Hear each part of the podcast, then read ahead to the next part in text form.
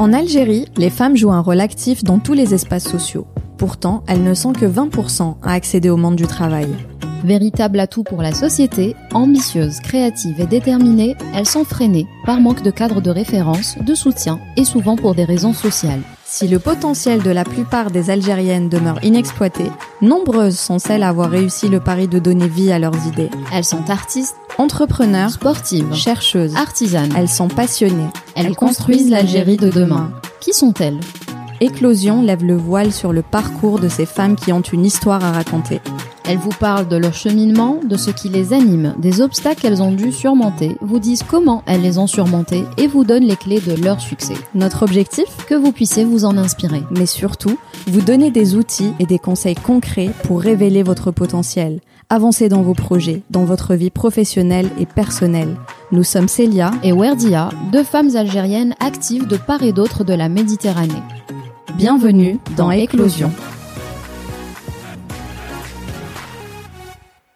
Bonjour, ici Célia, j'ai le plaisir de vous retrouver aujourd'hui pour un nouvel épisode d'Éclosion. Il n'y a pas de statistiques sur le sujet, du moins je n'ai pas réussi à en trouver, mais on sait que peu d'étudiants reviennent travailler en Algérie après des études à l'étranger. C'est le cas de Wardia Ousmer, dont vous allez peut-être reconnaître la voix puisqu'elle est co-créatrice du podcast et généralement de l'autre côté du micro. La passion naît de la sensibilité que l'on a au monde qui nous entoure. Et Wardia est une hypersensible. Écriture, radio, photo, elle n'hésite pas à exploiter son talent et met sa créativité au service de son travail dans le marketing digital. Dans cet épisode, elle nous parle de son métier, de son expérience très enrichissante à l'étranger et de la manière dont elle a organisé son retour en Algérie pour lancer sa carrière. Elle nous montre également comment tirer profit de ses centres d'intérêt, comment ils peuvent orienter ou enrichir une carrière professionnelle. Enfin, vous découvrirez comment et pourquoi ce podcast a été créé. Très porté sur le développement personnel, Wardia c'est avant tout un concentré d'ondes positives. Elle fait partie de ces gens qui vous tirent vers le haut et vous donnent envie d'avancer. Je ne vous en dis pas plus et vous laisse écouter notre conversation. Bonjour Wardia. Bonjour Célia. Bienvenue euh, sur Éclosion. Aujourd'hui, tu es de l'autre côté du micro. Exactement. Je change de place. Exactement.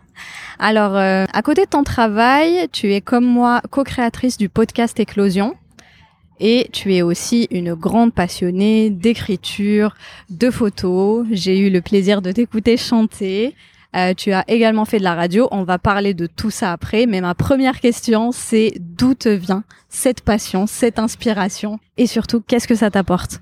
Bah écoute, euh, d'où vient une passion? Je sais pas si on peut répondre à cette question concrètement, mais euh, je pense que la passion naît de la sensibilité qu'on a aux choses qui nous entourent. J'adore écrire. en fait, ça a commencé alors que j'étais très jeune. J'adorais écrire, mais sans me rendre compte que c'était réellement une passion. Euh, donc, je prenais plaisir à, à gribouiller des choses, à écrire euh, ce qui me passait par la tête, mes émotions, à mettre des mots dessus, et souvent ça finissait à la poubelle. Euh, écrire. Pendant les cours, euh, tu sais, ces fameux exercices d'expression écrite, c'était un challenge pour moi parce qu'il fallait toujours que j'ai la meilleure note. Euh, euh, quand on avait des analyses de texte, je zappais toute la partie exercice pour vraiment consacrer du temps à l'expression écrite. Et c'est vraiment plus tard, au fin de cycle de lycée plutôt, c'est là que concrètement, je me suis rendu compte que l'écriture c'était pas juste un passe-temps, que ça me faisait vraiment du bien et que euh, finalement je savais y faire. Parce qu'autour de moi j'ai fini par euh, bah, rencontrer des gens qui lisaient euh, qui lisaient mes textes ou qui ont euh, eu euh, à voir une expression écrite ou autre chose et qui me disaient mais en fait euh, t'arrives à mettre des mots sur tout. Et ma mère aussi elle me dit t'as T'as cette facilité à trouver un mot alors que d'autres personnes mettent des heures à trouver un adjectif. Euh, après, c'est vrai que j'ai plusieurs passions. Des fois, même moi, je me dis, mais comment c'est possible? Généralement, euh, voilà, une personne va aimer euh, la peinture ou la musique, l'écriture, mais jamais tout à la fois. Et là, c'est vrai que des fois, je me dis, euh, photo, écriture, chant. euh, mais, Mais, voilà. ça t'apporte quelque chose justement. C'est pour ça que tu es. Oui, euh, c'est vraiment. Je crois que euh, si si je reste longtemps sans euh, sans sans écrire, sans chanter, sans prendre de photos, je me sens pas bien. C'est comme s'il me manquait quelque chose. D'accord. Alors dans la vie, tu es euh, digital stratégiste et content manager Mm. dans une agence euh, à Alger. En quoi consiste ce poste? Alors, euh, mon titre, euh, effectivement, est assez long parce qu'il se scinde en deux fonctions, si tu veux. Donc, il y a le côté digital stratégiste euh, qui consiste à établir, à penser des stratégies, élaborer des stratégies pour des marques qui souhaitent être plus visibles. Après, il y a le mot digital, ce qui fait que cette visibilité se fait sur, sur le web et les réseaux sociaux, parce que ça inclut tout ça. Et donc, mon travail consiste à aider ces marques-là à définir le message à faire passer, comment le faire passer, par quel type, sur quelle plateforme, sur quel réseau social, par quel moyen, est-ce qu'on va utiliser des photos, des vidéos, juste du texte, euh, tout est déterminé à l'avance et on finit par créer un univers autour de cette marque pour créer un lien avec une communauté. Donc, euh, comme vous, comme euh, tout le monde peut le voir sur euh, les pages Facebook, il y a des fois un million de personnes qui suivent une marque, 300 000, etc.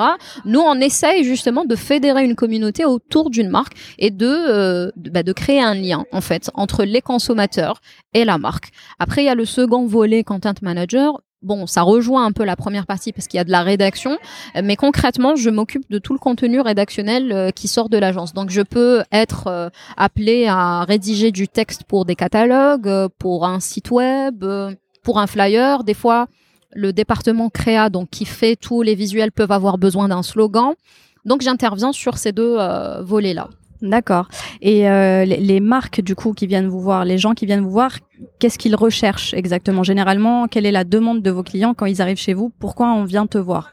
Euh, Ça peut être pour différentes raisons. Parfois. Hum, parfois, c'est une marque qui est nouvelle et qui veut se faire connaître.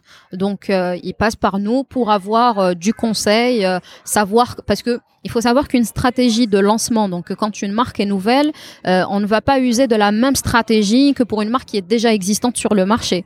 Euh, il y a parfois des marques peut-être qui existent depuis longtemps, donc qui ont peut-être une image qui en vieillit. Ils vont venir nous voir pour justement un petit peu moderniser l'image, apporter quelque chose euh, qui soit dans l'air du temps et apporter encore une fois cette connexion à, à l'internaute. après, voilà, il y a mille et une raisons pour qu'un client vienne nous voir. ça peut être bon, moi je suis dans le digital, mais peuvent venir nous voir euh, pour faire une pub, euh, pour faire une campagne d'affichage. Donc tous ces panneaux publicitaires qu'on voit à l'extérieur, ça aussi, euh, ça nécessite des stratégies parce qu'il faut afficher au bon endroit, il faut afficher au bon moment. voilà, si un produit sort aujourd'hui, ma campagne d'affichage est censée être déjà en place. Je ne suis pas censée attendre un mois plus tard. Tout est calculé. Tout est une question de timing, même dans ce métier-là. D'accord. Et, pourquoi tu as choisi ce métier Alors, est-ce que justement, euh, étant très créative, tu t'es dit, tiens, c'est euh, le job qu'il me faut euh, pour, pour tout ce que j'aime faire? Alors, on m'aurait posé cette question quand j'étais au lycée. Peut-être que je n'y aurais, je, je, je n'y aurais jamais pensé. Je j'aurais jamais pensé finir dans l'income parce que au lycée, bon, on a toute cette période où on ne sait pas, enfin, on a une idée à peu près des métiers qu'on veut faire, mais en même temps, on ne sait pas. On est jeune finalement, on on connaît pas le monde pro il y avait il y avait des moments où j'ai eu envie de devenir pharmacienne, alors que finalement, foncièrement, je suis plus littéraire que scientifique, même si j'ai été. Euh, Et pourquoi pharmacienne alors? Je sais pas, je, me voyais bien dans un laboratoire à essayer de, de, manier des molécules. Et puis, euh, c'est quelque chose qui est finalement le métier de pharmacien. Et je dis bien de pharmacien, c'est-à-dire, euh, voilà, enfin, on est inscrit dans la chimie. Hein, ouais, d'accord. plutôt biologie. C'est ça. Ouais. Et c'est un métier qui est beau parce que tu crées des choses pour guérir les gens quelque part. Tu participes au bien-être. Euh, euh, tu participes au bien-être des gens qui t'entourent, mais après voilà, ça a très vite, euh, ça a très vite évolué. ensuite, j'ai eu une idée à partir du moment où j'ai eu mon bac, j'ai eu une idée assez précise de ce que je voulais faire. Bizarrement, euh, sur mes euh, sur dans mes années bac euh, j'ai vraiment forgé mon caractère. J'ai j'ai il y a ces passions qui se sont déclenchées donc qui m'ont aidé à voir plus clair. Et dès que j'ai rempli donc à l'époque on faisait une fiche de vœux pour pour le bac j'avais choisi le tronc commun sciences de gestion et je savais pertinemment qu'en spécialité j'allais prendre management parce que euh, j'avais déjà participé à, à, des activités culturelles dans l'organisation et ça me plaisait. J'adorais, euh, euh voilà, avoir euh, ce contact avec l'humain, gérer un projet, le voir grandir, organiser à l'avance, lui donner vie, mhm, etc. Donc j'ai tout de suite su que je voulais faire management et puis donc avec cette, cette passion là pour donc l'écriture, il y a eu la radio aussi. Et eh ben j'avais finalement ce côté communicant Mais euh, jusqu'à aujourd'hui, tu regardes mon CV, je n'ai aucun diplôme en communication. Bah justement, on va parler de, de, de tes diplômes. Alors, tu es rentré en Algérie après des études en France. Euh, tu as passé trois ans à Paris, de 2012 à 2015.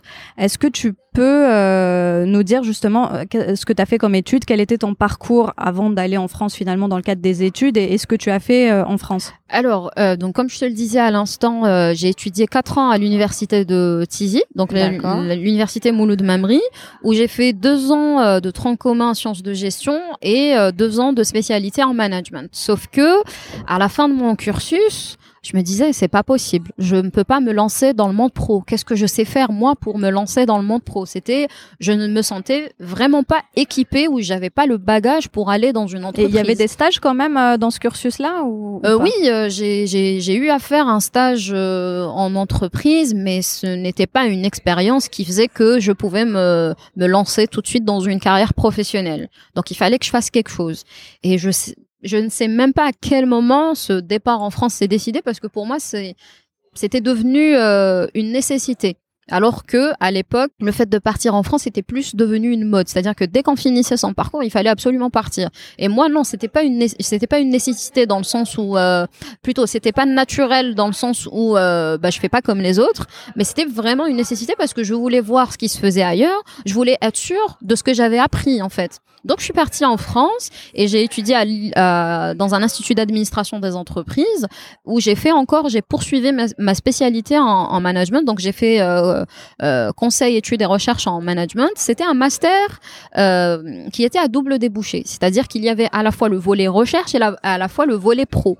Donc, en partant, je me suis dit, c'est cool. J'adore écrire, je suis passionnée de management aussi. Pourquoi ne pas allier les deux et donc se lancer dans une thèse? Donc, sauf qu'arrivé en France, en, donc en entamant ce master, je me suis rendu compte que je n'étais pas du tout faite pour le monde de la recherche parce que l'ambiance ne me convenait pas, les rapports à l'humain ne me convenaient pas. Euh, je suis très sociable, j'adore le contact avec les gens. Je me voyais pas enfermée euh, dans un laboratoire à écrire des articles. Ça ne me ressemblait pas. Donc j'ai quand même été au bout bien sûr de ce master parce que ça me passionnait et c'est euh, c'est quelque chose qui m'a beaucoup apporté. Ça m'a permis vraiment de d'asseoir ce que j'avais déjà appris parce qu'il y a beaucoup de gens qui pensent que voilà euh, nos, diplômes ne valent rien, mais je tiens à dire que non parce que quand on y va, on se rend compte, pardon quand même qu'on a une très bonne base. Et j'ai commencé à me poser la question de ce que j'allais faire.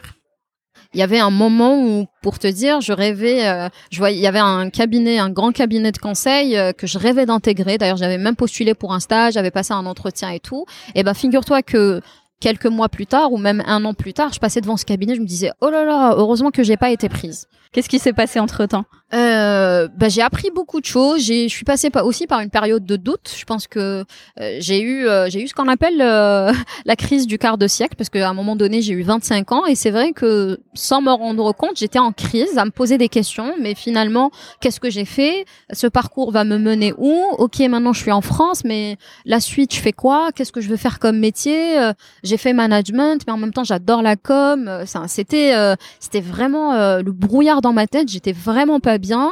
Et euh, au bout d'un moment, ça y est, je me disais bon, euh, je suis partie en France, j'avais aucunement l'intention de m'installer. Je crois qu'il est temps de rentrer à la maison. Donc c'est là que euh, bon, j'ai fait quelques recherches. euh, de de- de- d'opportunités de, travail j'ai eu quelques j'ai eu deux deux expériences euh, et puis euh, au bout d'un moment ça y est je je ne me voyais en fait je ne me sentais plus à ma place au bout de trois ans c'est comme si ma mission en France était finie. C'est dingue, mais j'ai adoré cette ces années-là. J'ai vécu beaucoup d'expériences enrichissantes. J'ai croisé énormément de, de, de personnes formidables. Mais au bout de trois ans, ça y est. C'était plus possible de continuer. Et euh, je reviens du coup sur le début de ton expérience en France. Comment ça s'est passé euh, quand tu es arrivé en France? Est-ce que c'était ton premier voyage? Et, euh, et une fois arrivé là-bas, comment ça s'est passé? Ben, Ton inscription, ton intégration euh, Alors, euh, c'était mon premier voyage au sens euh, aller sans retour pendant longtemps, si tu veux. Mais c'était pas mon premier voyage en France. Je connaissais déjà le pays. Euh, après, j'avais une assurance, c'est que mon frère était déjà sur place, donc je n'étais pas toute seule. Et puis voilà, on avait de la famille, des amis. Je savais pertinemment que je n'allais pas, euh, que je n'allais pas me retrouver livrée à moi-même. Euh, je suis arrivée à peu près une, je pense une quinzaine de jours avant le début de mes cours.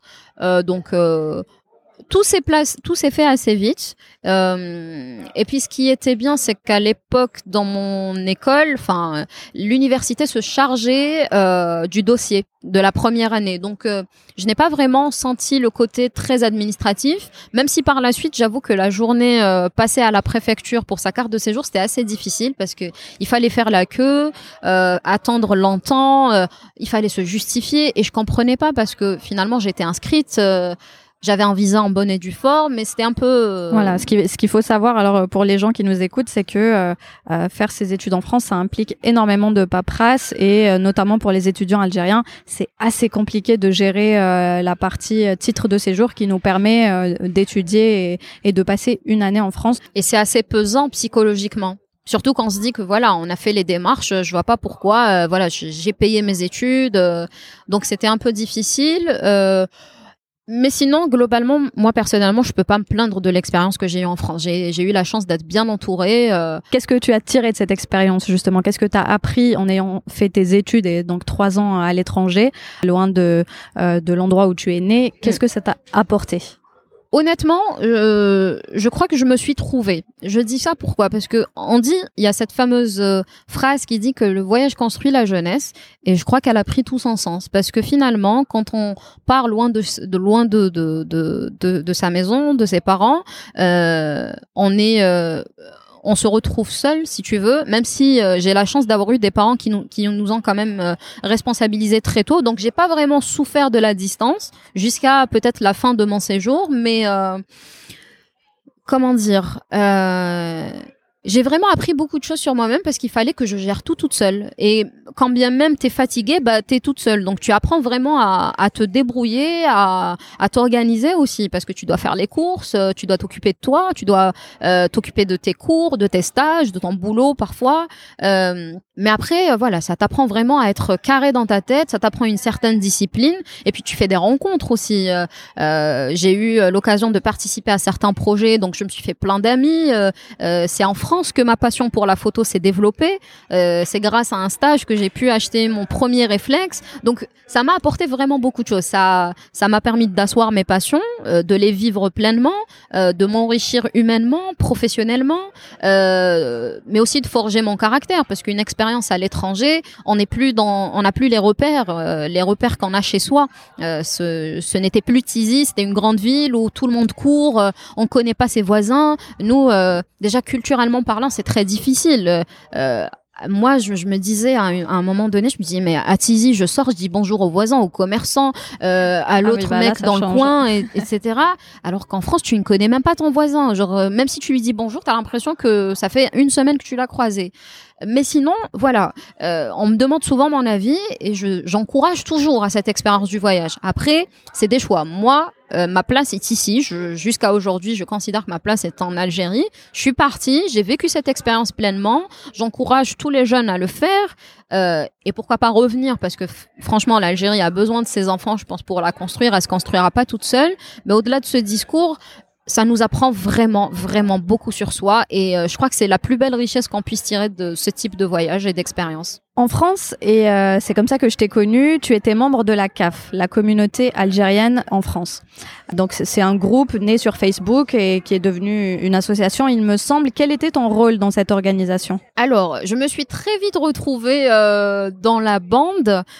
C'était d'ailleurs quelques mois après mon arrivée parce que je connaissais, euh, je connaissais déjà, il y avait une personne dans le groupe que je connaissais déjà et euh, comme il cherchait, euh, il cherchait un animateur, il y a ce garçon-là, donc euh, Wahab, qui euh, qui leur a dit écoutez, il y a une il y a une amie qui vient tout juste d'arriver. Wahab, on te salue si tu nous écoutes. et elle, elle fera vraiment l'affaire. Et d'un seul coup, je me suis retrouvée prise dans le tourbillon de la CAF. Donc il y avait l'organisation du de ce fameux salon des cadres algériens à Paris qui avait lieu chaque année, une fois par an pour justement sortir du virtuel et vraiment aller écouter des gens parler sur un thématique rencontrer des professionnels, euh, découvrir des artistes, faire corriger son CV, euh, savoir faire un entretien. Et moi, dans cette organisation, donc j'avais le côté animation bon, généralement, j'étais toujours accompagnée d'une personne parce qu'on essayait de faire ça en duo. Donc, il y avait ce plaisir de retrouver le micro, donc c'était génial. Et j'avais aussi le côté euh, pôle, organisation du pôle culturel où j'essayais de contacter justement des artistes pour les faire exposer. Euh, il y a eu des peintres, il y a eu même un ami euh, qui faisait partie de l'organisation, qui avait un talent fou pour la peinture et qui n'osait pas euh, encore exposer. Bah, j'ai réussi à, à, lui faire sortir ses toiles et à les exposer euh, durant le salon. Donc voilà, c'était un peu et c'est là encore on retrouve le côté com et management que j'ai toujours adoré finalement. Exactement. Et, et, quels sont les avantages justement à, à faire partie de ce genre d'association? Est-ce que tu conseillerais euh, aux jeunes Algériens qui sont à l'étranger d'aller intégrer ce type d'association? Justement Qu'est-ce que qu'est-ce que ça t'a apporté? Ah oui oui, euh, complètement parce que euh, encore une fois dans ce dans ce type de projet déjà tu as besoin de discipline parce que tu dois apprendre à, euh, tu dois savoir bosser euh, en, en, en, cohésion avec les autres. Tu dois savoir euh, quelle est ton organisation sur celle des autres, euh, respecter des deadlines, etc. Donc déjà en termes de management, ça t'apporte beaucoup. Et en, quand bien même ce, ce, ce, cet événement était organisé bénévolement avec beaucoup d'énergie positive, ça restait quand même un travail. Et euh, il n'y a pas la pression, c'est vrai qu'il n'y a pas la pression, tu dis, bon, c'est pas une entreprise non plus, mais il y a quand même la pression de bien faire. Donc déjà, ça t'apprend la, ça t'apprend la discipline, ça te fait rencontrer des gens. Ça, c'est important parce que il y a peut-être des personnes vers lesquelles on n'ose pas aller euh, au quotidien. Et là, tu te retrouves dans une bande qui est tout à fait sympa, avec lesquelles finalement, tu vas engager la conversation non seulement à travers, euh, à travers le travail, mais après, tu apprends à faire leur connaissance. Et le fait euh, d'avoir autant d'échanges, et ben l'humain, euh, c'est juste, euh, c'est juste magique parce que tu découvres des personnes euh, qui ont des parcours euh, parfois atypiques, parfois qui sont artistes. Je me rappelle, on avait des réunions, on avait deux garçons, je dis bien deux garçons, qui étaient des chefs en cuisine. Du coup, quand on faisait des réunions, ils se ramenaient toujours avec une pâtisserie ou un truc. Et c'était là, tu vois, moi, je m'attendais pas à un moment donné euh, découvrir deux, deux chefs euh, qui étaient vraiment euh, talentueux. Il y a eu des artistes. Vraiment, il y avait de tout. Et c'est un enrichissement humain et je pense que c'est un détail qui n'a pas, qui n'a pas de prix. Donc c'est discipline, enrichissement humain et euh, bah, l'expérience déjà parce que tu peux après par la suite dans ce type de euh, grâce à ce type de projet te te, te targuer d'être chef de projet parce que tu sais ce que tu sais ce que c'est que l'organisation. Donc tu nous disais que, que, que tu étais rentré à Alger, il me semble que c'était il y a quatre ans, c'est ça C'est ça. Voilà, c'était il y a quatre ans. Donc tu nous as expliqué ce qui t'avait ramené euh, euh, en Algérie. Dans ta réflexion au départ, tu étais encore en France. Dans ta réflexion, quelles sont les difficultés que, que tu as identifiées? Quelles sont les questions que tu t'es posées finalement avant de prendre cette décision? Alors, à la base, je disais toujours, euh, bah, de toute façon, moi, je vais juste faire partie, euh, plutôt, je vais juste partir faire mon master et je reviens. Et tout le monde me disait, mais attends, une fois que tu seras sur place, tu verras que tu vas changer d'avis. Et en fait, non. À mesure que le temps passait, eh ben, je me disais, non, euh, le, la finalité, ça sera toujours le retour. Donc déjà, il y avait cette volonté de rentrer à la base. Je n'avais aucunement l'intention de m'installer là-bas. Ça ne me disait rien. Pourquoi? Parce que j'étais déjà épanouie ici. Je j'ai eu la chance d'avoir un environnement qui était propice à mon épanouissement, pardon, des parents qui m'ont toujours encouragé dans ce que je faisais. Euh, J'avais juste besoin d'avoir un bagage supplémentaire pour être, pour devenir euh, une vraie pro, quoi. Et euh, du coup, je voyais pas pourquoi je devais sacrifier tout ce que j'avais ici, sachant que ma famille est là, euh, mes repères sont là, j'ai le soleil tous les jours. Ça aussi, Ah, c'est un détail et pas Je- des moindres. hein. On a besoin de, de vitamine D. Et euh, à un moment donné, euh, je me disais bon, si je reste, euh, déjà je je sais pas si j'ai la garantie de trouver un boulot tout de suite. Euh, J'avais l'impression à un moment donné de ramer dans le vide. Et à chaque fois que je- j'essayais de trouver une euh, une opportunité, je lisais, je lisais les fiches de poste et ça ne me disait rien.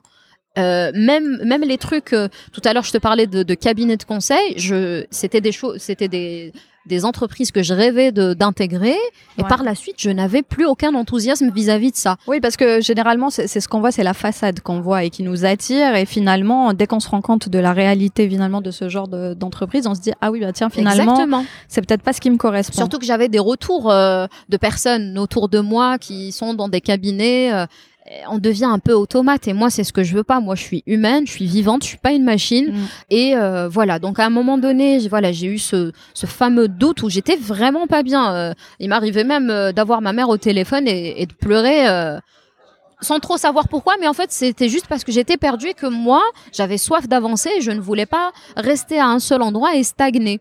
Mais quelque part, euh, quelque part, je crois que j'étais tellement décidée à rentrer qu'à un moment donné, je faisais plus d'efforts. Est-ce que quand même tu as d'abord cherché un travail avant de rentrer ou est-ce que tu es rentré et ensuite euh, tu... Non, non, j'ai j'ai j'ai cherché. Euh, entre temps, j'ai même bossé avec un, j'ai eu une expérience avec un auto-entrepreneur. Donc d'ailleurs, c'est là que j'ai commencé à avoir des expériences en com parce que j'étais chargée de communication avec lui. Mhm. euh, ensuite, euh, c'est vers euh, avril, mars 2015 que j'ai pris que j'ai pris mes CV sous sous le bras et que je suis allée participer au forum ITN. Donc c'est euh, c'est un cabinet international talent network et c'est là que j'ai rencontré l'entreprise pour laquelle j'allais travailler quelques mois plus tard. D'accord. Et qu'est-ce que fait ce cabinet alors Alors ce cabinet œuvre pour justement le retour des compétences euh, en Algérie notamment. Et ils sont basés en, France euh, Comment ça Ils ont un cabinet. leur cabinet est basé ici, mais ils organisent des forums là-bas avec des entreprises algériennes qui vont présenter donc leurs entreprises là-bas pour essayer d'avoir bah, des parcours à l'international et les faire revenir en Algérie. D'accord. Et donc c'est là que tu as trouvé ton premier job. Et c'est là que j'ai trouvé mon premier job. Donc euh, rencontre vers avril-mars, euh, entretien euh, virtuel vers les vers mois de juin, rencontre donc entretien réel dans les locaux, dans leurs locaux au mois de juillet, et je crois que mois d'août c'était ça y est, c'était c'était signé. Et j'étais de retour le en fait, c'est simple. Je suis revenue, je crois, le 13 septembre. J'ai, je me suis reposée le 14 et j'avais commencé à bosser le 15. Voilà. Et je pense que, pour l'anecdote, je suis partie un 15 septembre 2012. Sauf que le jour de mon arrivée à l'aéroport, je présente mon passeport à l'enregistrement. Euh, le monsieur me dit mais euh, vous partez quand? Je lui dis bah aujourd'hui. Il me dit bah vous êtes sûr? Je fais oui. Et en fait mon, mon billet était pour le mois d'avant. C'était le 15 août et non pas le 15 septembre. Il y a eu une erreur au niveau de l'agence. Par la suite, je me suis dit que finalement peut-être c'était un signe que j'allais partir mais que j'allais pas rester. Voilà, c'était juste pour l'anecdote. et euh, donc ce premier job, qu'est-ce que c'était? Ce premier job, euh, c'était chef de projet digital. Donc c'est là que euh, Wardia fait son entrée euh, dans le monde, merveilleux du digital. Exactement. je suis restée un an dans cette agence. Bah, c'est là que j'ai vraiment tout appris de ce métier-là et que ça m'a permis, voilà, de signer mon entrée dans la com et de pouvoir finalement arriver au, au stade de, de, bah, de faire de de mes passions mon métier, c'est à savoir lier, allier le, le management à la communication. D'accord. Tu es rentré à Alger, tu as repris ton euh, donc ce job-là, etc. Comment s'est passée la, la, la, réintégration? Quels étaient les obstacles que, que tu as pu rencontrer le long de ton parcours et, euh, et comment tu les as surmontés? Alors, moi, je suis une fille de Tizi. J'ai, je suis née, j'ai grandi à Tizi. Je n'ai jamais vécu à Alger. Ça, c'est un point que j'aimerais souligner. Mon père est né à Alger, donc j'ai de la famille ici. Sauf que je n'avais pas mes repères moi ici. Euh, je savais, à la limite, je savais où habitaient mes oncles, mes euh, les cousins, etc. Mais Alger, c'était tout nouveau pour moi. Et d'autant que quelques années plus tôt, je me disais, ah, Alger, je me vois, je, me vois pas vivre là-bas. Bon, il faut jamais dire aux fontaines, euh, hein, je ne boirai pas de ton eau.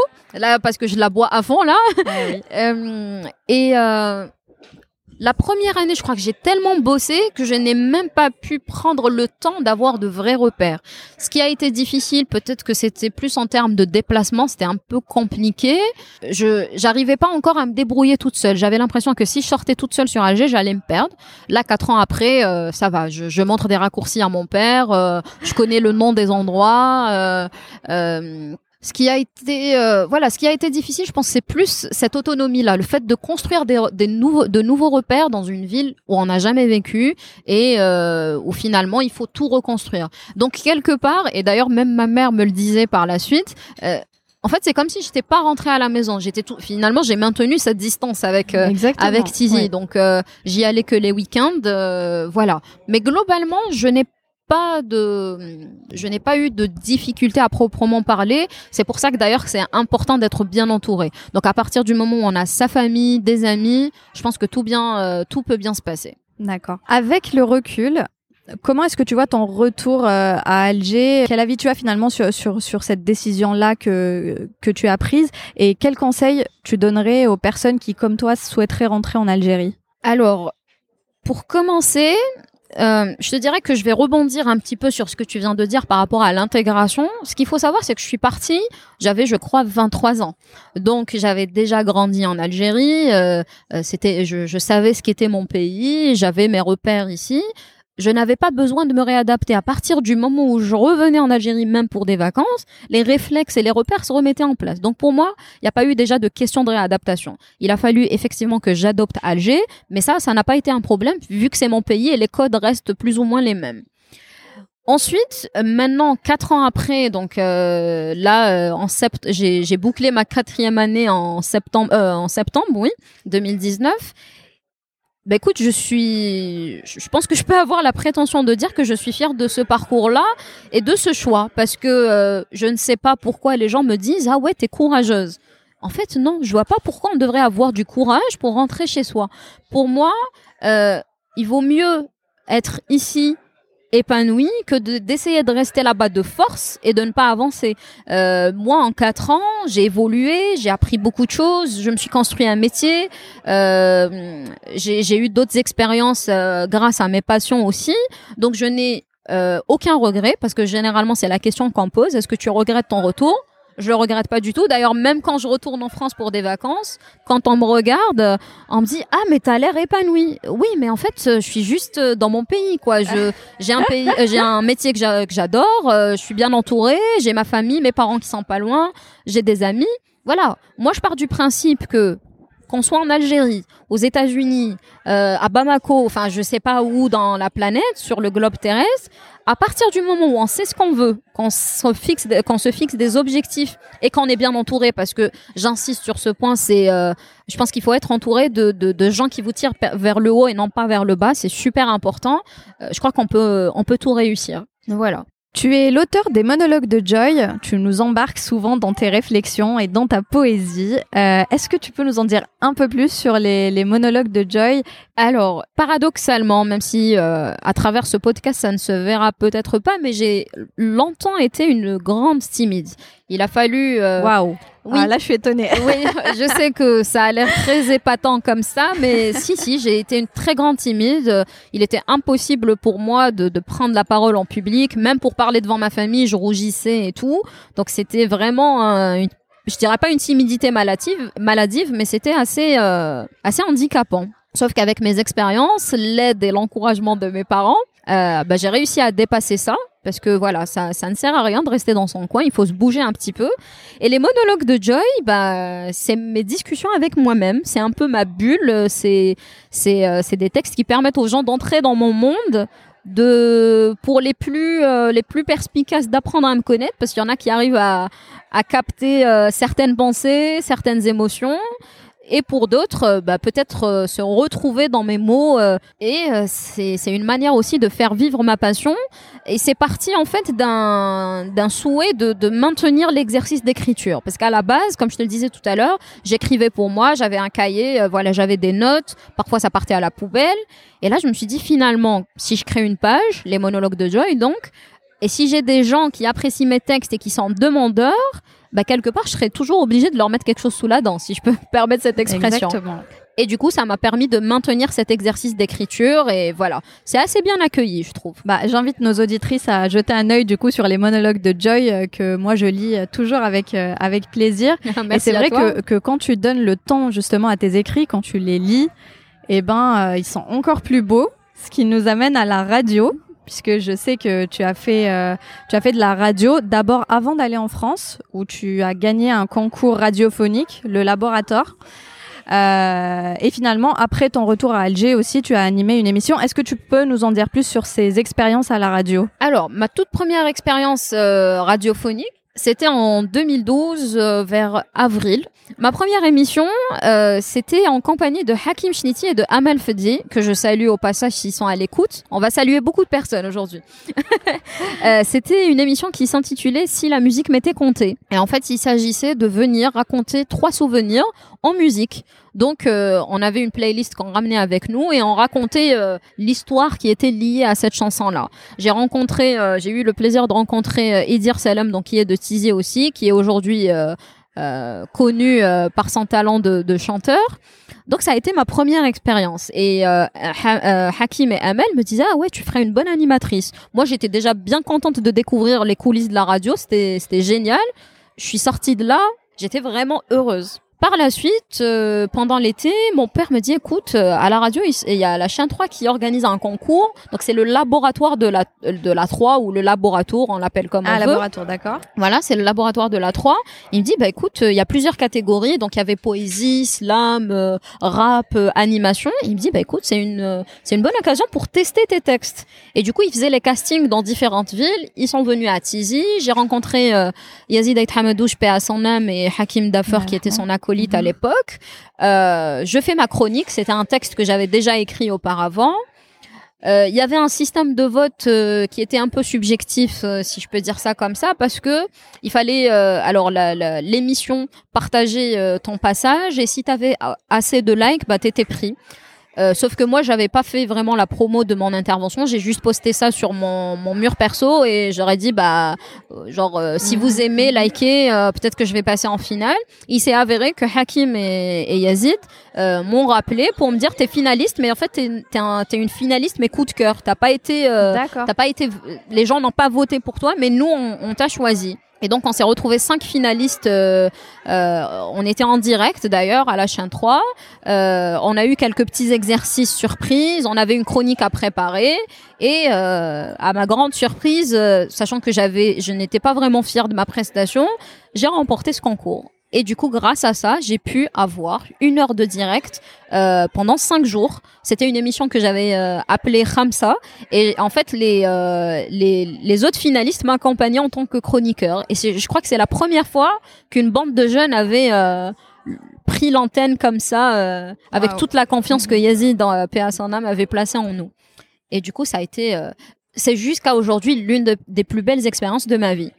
Et par la suite, euh, en fait, donc après là, t'es allé en France, donc ça, s'est arrêté. En fait, à la fin de l'émission, le dernier numéro que j'avais animé, il me restait une quinzaine de jours avant de partir en France. Et après, Yazid me disait. Euh, euh la, les, les, portes seront toujours toujours ouvertes. Euh, d'ailleurs, j'ai en tête cet SMS que qui m'a envoyé parce que j'étais dans la voiture, je retournais à Tizi, j'ai pris mon téléphone, je lui ai écrit un SMS pour le remercier parce que c'était fabuleux. J'étais tellement euh, heureuse de, de pas de remporter. En fait, c'était pas le fait de, gagner, mais c'était vraiment le fait d'avoir une, une, expérience enrichissante.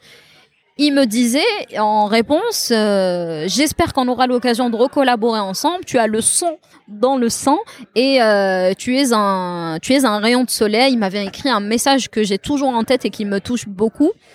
Et du coup, euh, j'ai eu quelques passages euh, pendant mes allers-retours euh, France-Algérie, que ça soit euh, invité dans des émissions ou même chez Yazid. Une fois, il m'a même, ça c'était à mon retour, et c'était, je crois, ma première reprise.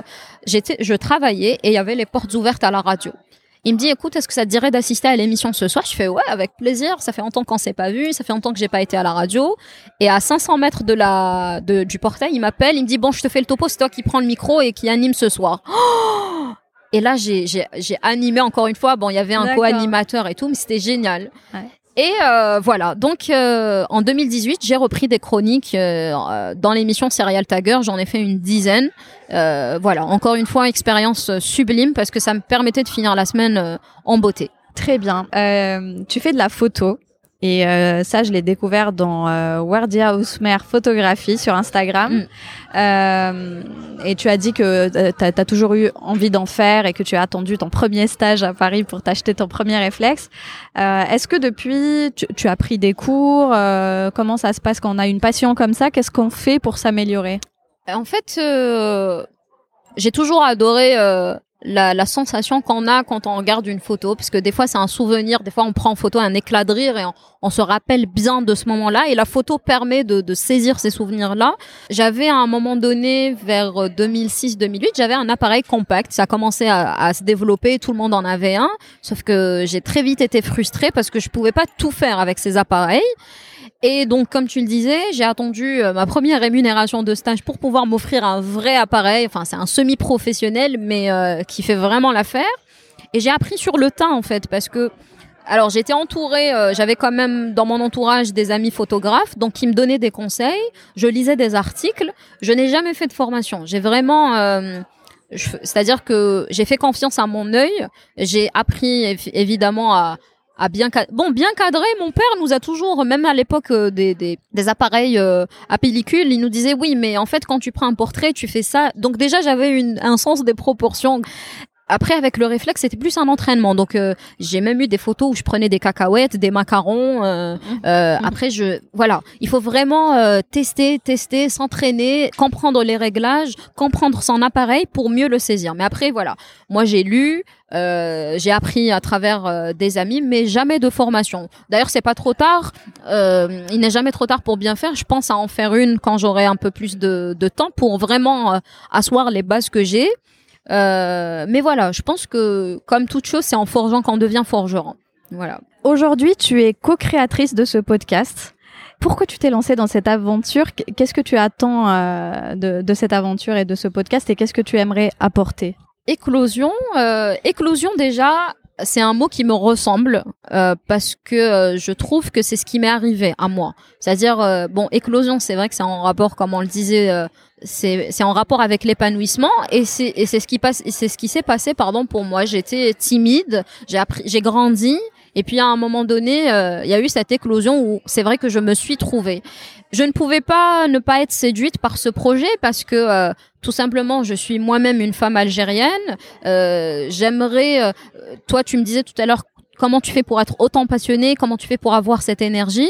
J'aimerais vraiment que les femmes algériennes puissent se rendre compte, puissent se rendre compte de bah, tout le potentiel qu'elles ont de pouvoir pourquoi pas leur donner ce petit coup de pouce dont elles ont besoin. Parfois, parfois on n'a pas, en fait, on n'a pas besoin, euh, on n'a pas forcément besoin d'argent ou de ou de moyens techniques. Des fois, on a juste besoin d'une personne qui nous dise mais vas-y, lance-toi, tu peux le faire, tu peux être bien entouré et tu as les, les cartes en main pour euh, te lancer dans un projet, vivre de ta passion, euh, faire une exposition, lancer ton entreprise ou que sais-je. Et ce projet, je voilà, je, je ne peux, je ne pouvais pas euh, je ne pouvais pas dire non. Ça, ça me parle, ça me permet de renouer avec la radio parce que finalement, c'est, ça reste de l'audio, ça, ça reste de l'audio. Ça me permet de faire des interviews, donc euh, c'est une manière déjà de lier, de, de, vivre euh, un peu ma passion à travers ce projet. C'est une manière de donner la chance aux autres, bah, de prendre la parole et pourquoi pas d'inspirer les les gens. Et voilà, je me dis que si on arrive à à faire éclore d'autres passionnés autour de nous, bah, c'est qu'on aura tout réussi. Alors, je, rebondis parce que tu dis, euh, je ne pouvais pas dire non à ce projet pour que les pour que les auditrices et auditeurs comprennent euh, ce qui s'est passé. Euh, c'est que j'ai appelé Wardia, sachant que je ne la connaissais, je la connaissais à peine en fait. Oui, en fait, on se connaissait de vue. on était chacune en orbite de la vie de l'autre. En fait, on s'est vu une seule fois, c'est ça. Mais on se suivait sur les réseaux sociaux. Voilà. Et un beau jour, j'appelle Wardia et je lui dis, écoute, j'ai un projet, et euh, je ne vois que toi pour le faire avec moi. c'est ça. Et en plus, euh, quoi, le dernier message qu'on s'était échangé, c'était des vœux pour le début d'année. Les seuls d'ailleurs voilà. messages. Et euh, ça m'a, voilà, c'est ça, c'est ça. Et ça m'a euh, ça m'a touché après encore une fois on revient à cette histoire de rencontre. Euh, il y a une histoire de timing dans la vie qui est impressionnante. Et quand on a des personnes bah justement comme toi Célia en face on a je pense qu'on a les mêmes énergies on a la même soif d'avancer de faire avancer les gens avec nous de les tirer vers le haut. Euh, donc déjà un projet aussi euh, aussi passionnant, aussi positif. Euh, moi, je suis euh, une partisane de la positivité à mort. le faire avec une femme, c'est encore plus comment dire, plus challengeant. Enfin, pas challengeant, c'est peut-être pas le mot, mais souvent on dit que la femme c'est l'ennemi de la femme, etc. Alors que là, on, Exactement, on se connaît, on n'a jamais bossé ensemble, et pourtant on a réussi à trouver ce cet équilibre entre nous deux où on arrive vraiment à, à se comprendre. Est-ce que justement tu as un message à faire passer aux femmes qui nous écoutent? Et pourquoi pas aux hommes? Eh ben que ça soit, bah, comme tu dis, que ça soit pour les femmes ou, hommes, je pense qu'il faut pas hésiter à vivre sa passion. Quand on a une passion, il faut essayer de la creuser parce que ça nous ça nous maintient en vie. Je crois que c'est c'est fort comme phrase, mais c'est ça. Moi, quand je vis mes passions, quand je chante, quand j'écris, quand je prends une belle prise, je suis contente, je suis heureuse, je suis vraiment pleine de euh, d'ondes et d'énergie positive. Donc, si vous avez une passion, il faut vraiment la vivre à fond. Tant que vous êtes jeune aussi, euh, vous avez l'énergie pour faire plein de choses. Donc, lancez-vous, n'hésitez pas. Et quand vous avez peur, ça veut dire que ça vaut le coup de, de, de foncer. Super. Bah écoute, euh, on va passer au Tell Me More pour en savoir un petit peu plus sur toi, Doudouche. Ah, tu en sais assez là, non? Euh, C'est vrai, mais euh, comme il y a toujours, il y a toujours, euh, voilà, de nouvelles choses que j'apprends à ton sujet et, euh, et c'est super. Et donc, euh, la première question, c'est quelle personne t'inspire le plus ou t'a inspiré durant ton parcours?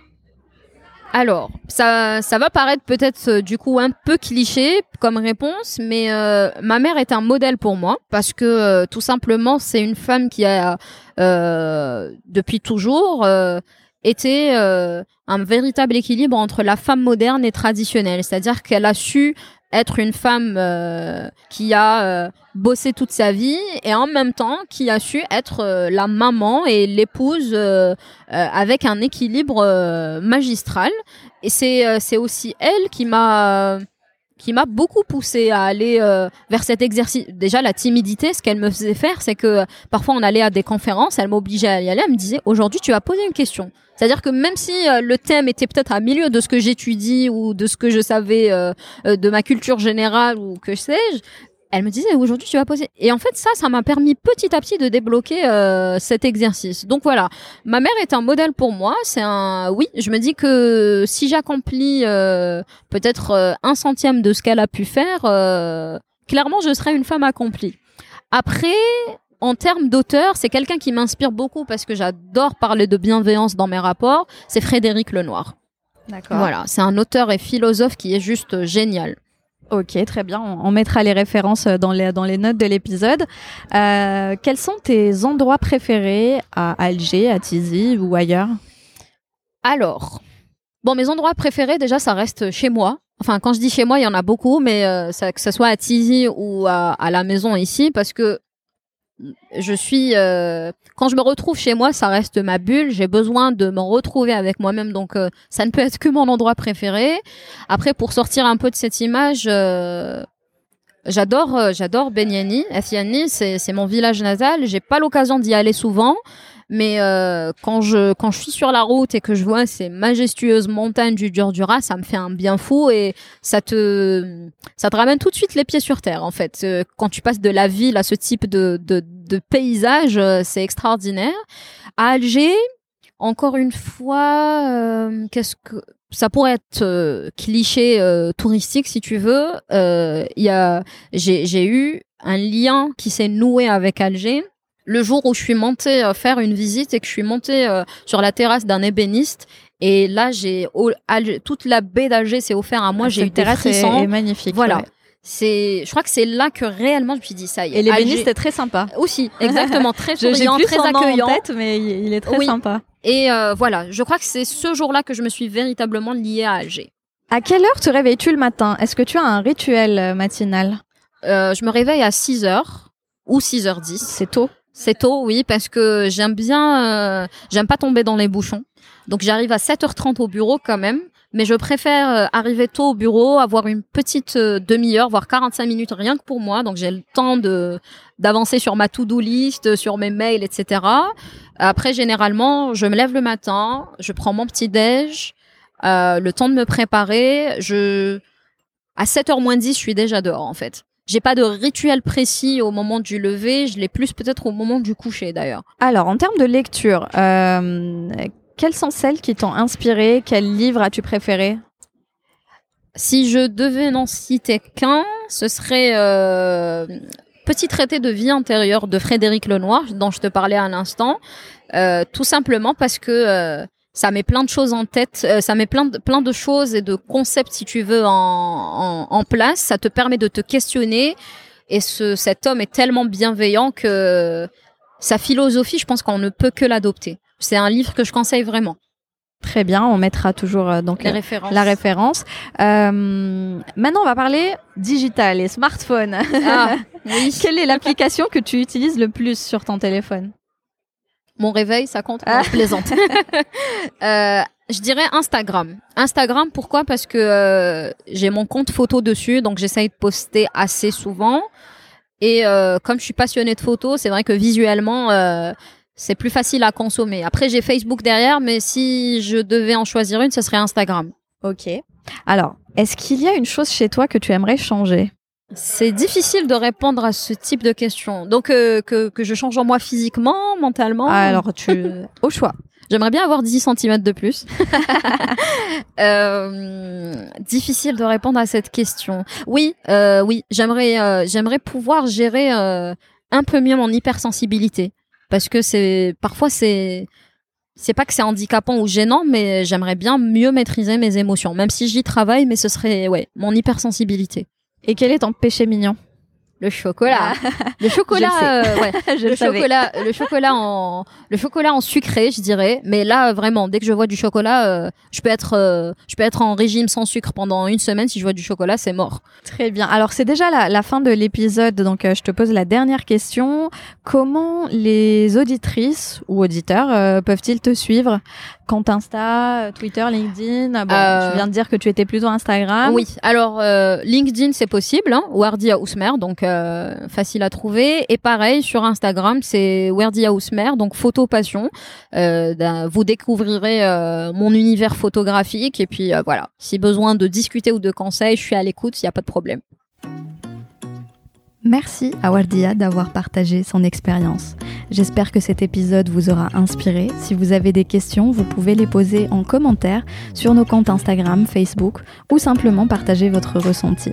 Et si vous avez aimé, n'hésitez pas à le dire autour de vous, à partager le podcast avec vos proches et à nous mettre 5 petites étoiles sur Apple Podcast. Ça nous aide beaucoup à diffuser toutes ces ondes positives auprès des Algériennes. Merci et à la prochaine éclosion.